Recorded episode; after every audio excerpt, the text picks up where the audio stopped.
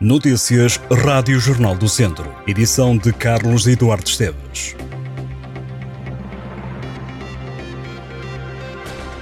Uma feliz Páscoa para todos os ouvintes. O Bispo de Viseu referiu-se aos abusos sexuais na Igreja na mensagem de Páscoa.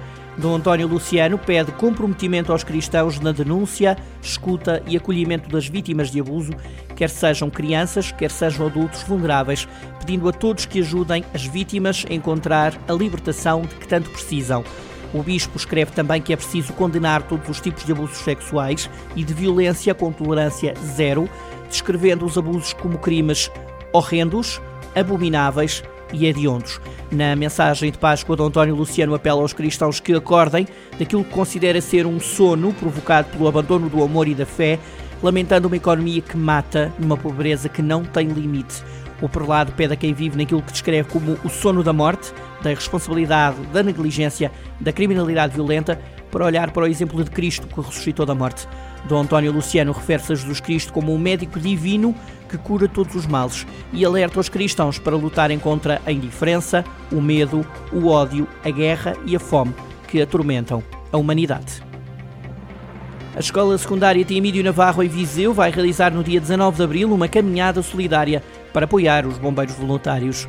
A iniciativa deve juntar 2 mil participantes, é organizada pela turma do décimo I. O projeto quer divulgar o voluntariado junto da comunidade escolar e também promover a prática de exercício físico. A caminhada de 6 km acontece às 9 da manhã. No final, vai haver um lanche partilhado. No próximo fim de semana há momentos com vinho em Sernancelha, que juntará mais de 70 produtores de vinho. Para além de provas de vinho e de espumantes, do programa constam diversos momentos de animação musical e também zonas de restauração dirigidas por chefes de cozinha conceituados com show cookings. Momentos com vinho têm como particularidade maior o facto de fazer convergir para o mesmo espaço três grandes regiões produtoras de vinho sob o slogan O Távora Varosa convida os vinhos Dão e Douro. O Expo Salão de Sernancelha é o local do evento, com mais de 2 mil metros quadrados de exposição, com capacidade para receber mais de 10 mil visitantes, onde estarão mais de 70 produtores de vinho. Próximo fim de semana, momentos com vinho em Sernancelha. Em Oliveira de Frades há muito para ver durante este mês de abril. Um festival gastronómico, um espetáculo de magia, uma caminhada, dança e muito mais.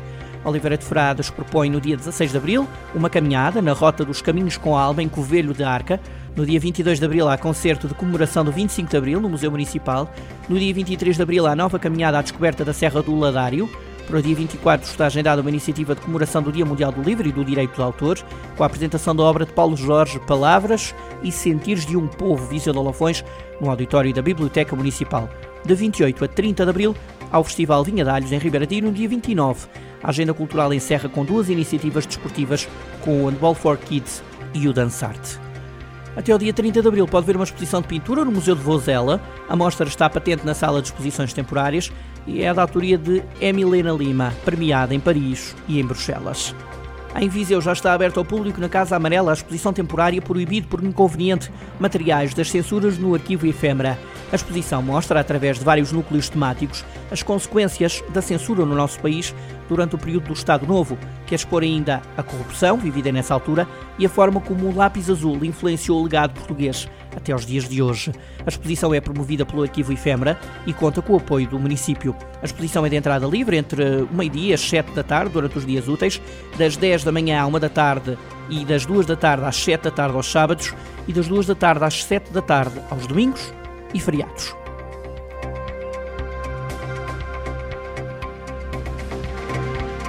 Estas e outras notícias em jornaldocentro.pt.